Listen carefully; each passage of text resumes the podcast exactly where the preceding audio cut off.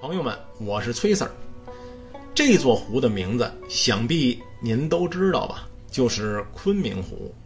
它是乾隆爷啊标榜自己与汉武大帝最好的例证。左手边您看啊，这有一个小岛子，遍植垂柳，上面呢还有一座亭子。这亭子呀叫知春亭，名字源于宋代大词人苏轼。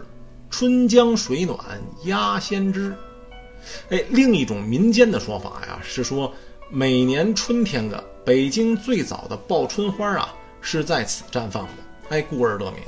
不管怎么说吧，当您站到这亭子里，湖面的景色尽收于眼底。远处的佛香阁坐落于万寿山上，对面那是西堤呀，仿西湖的苏堤而建的。您您再看，这昆明湖中的大岛，那叫南湖岛，上面坐落着一个道教的庙宇，哎，叫广润灵雨祠。据说乾隆爷呀，还到那儿祈过雨。连接着东堤和南湖岛的，哎，就是这十七孔桥了。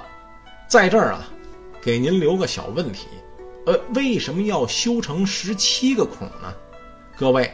后面给您解答，咱们接着转着啊。